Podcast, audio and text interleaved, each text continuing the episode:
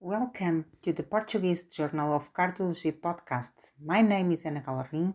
I work as Senior Assistant at Cardiology Department of Central Lisbon University Hospital.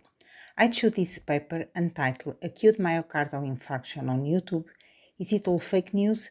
Which first author is Dr. Inês Fialho from Hospital Fernando Fonseca, Amadora, and the last is Dr. João Augusto from Institute of Cardiovascular Science at University College and Cardiac Imaging Department at Barts Heart Centre, St. Bartholomew's Hospital in London.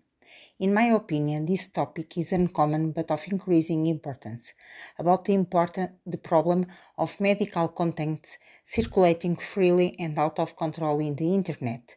The ubiquitous and multimedia nature of the web make a significant impact on medical education of general population. In this paper, the authors focused on the web information in Portuguese language about myocardial infarction and choose YouTube for that. During around three months, the authors monitored the search related to myocardial infarction and selected 242 videos for analysis. The videos were codified in various ways and types namely if they were institutional, governmental, personal experience from TV programs and or talk shows, scientific societies, universities, pharmaceutical partners, or made by general people.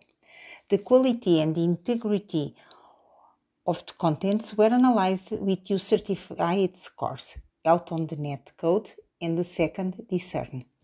Not surprisingly, the great majority of the videos were from non qualified operators.